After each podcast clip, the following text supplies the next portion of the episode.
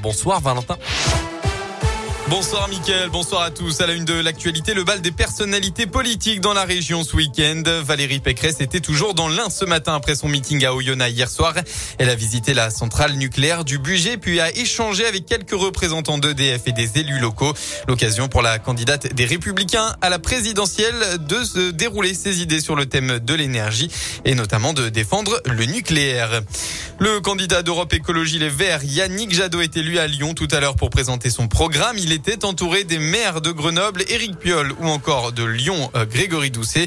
Il promet euh, notamment dans son programme l'arrêt de 10 réacteurs nucléaires d'ici 2035, 6 000 nouvelles éoliennes, un impôt sur la fortune climatique ou encore la construction de 700 000 logements sociaux. Côté gouvernement, enfin, le Premier ministre Jean Castex était à Grenoble, accompagné d'Olivier Véran, ministre de la Santé, et d'Emmanuel euh, Vargon, pardon, ministre chargé du logement. Ils se déplaçaient tous les trois dans le cadre d'un comité interministériel à la ville. En fin de matinée, le Premier ministre a été pris à partie par des gilets jaunes, mais aussi des anti-vax, assassins, honte de la République, pouvait-on entendre.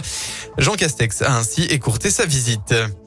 Dans la région, le verdict aux assises de la Loire, c'était le dernier jour du procès de Raphaël Rignanese et Marjorie Brito, ce couple qui qui était jugé pour la mort d'un Montbrisonnais. L'histoire remonte à l'été 2017. Les deux suspects extorquaient et avaient séquestré puis torturé jusqu'à ce que mort s'en suive Sylvain, un jeune homme de 29 ans. Ils avaient ensuite enterré le corps à côté de leur campement puisqu'ils vivaient dans une caravane. L'homme a été puni de la réclusion criminelle à perpétuité avec une peine de sûreté incompressible de 22 ans. La femme, elle, a été condamné à 20 ans avec une période de sûreté fixée aux deux tiers. L'actu, c'est aussi ces quelques modifications concernant le pass vaccinal. Dans une courte vidéo publiée hier, Olivier Véran a précisé la mesure précédemment valable six mois après une infection Covid.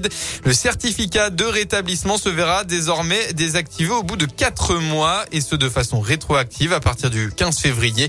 Des millions de Français sont donc concernés. En parallèle, les Français vivant à l'étranger non vaccinés ne seront plus obligés de présenter un motif impérieux pour rentrer en France.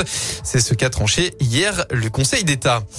On passe au sport du basket, 18e journée de championnat. La JL de Bourg se déplace sur le parquet de Dijon aujourd'hui. Hein, ce sera à 20h30. De son côté, la chorale de Rouen s'est imposée hier soir face à Chalon-Reims.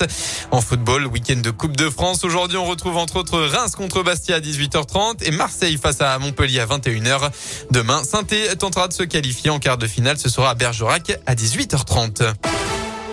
La météo pour votre journée. Demain, rebelote, c'est encore la grisaille qui va dominer en Auvergne-Rhône-Alpes. Quelques averses localisées seront présentes dans la matinée. Le temps sera plus sec dans l'après-midi et des éclaircies sont attendues seulement dans l'Ain.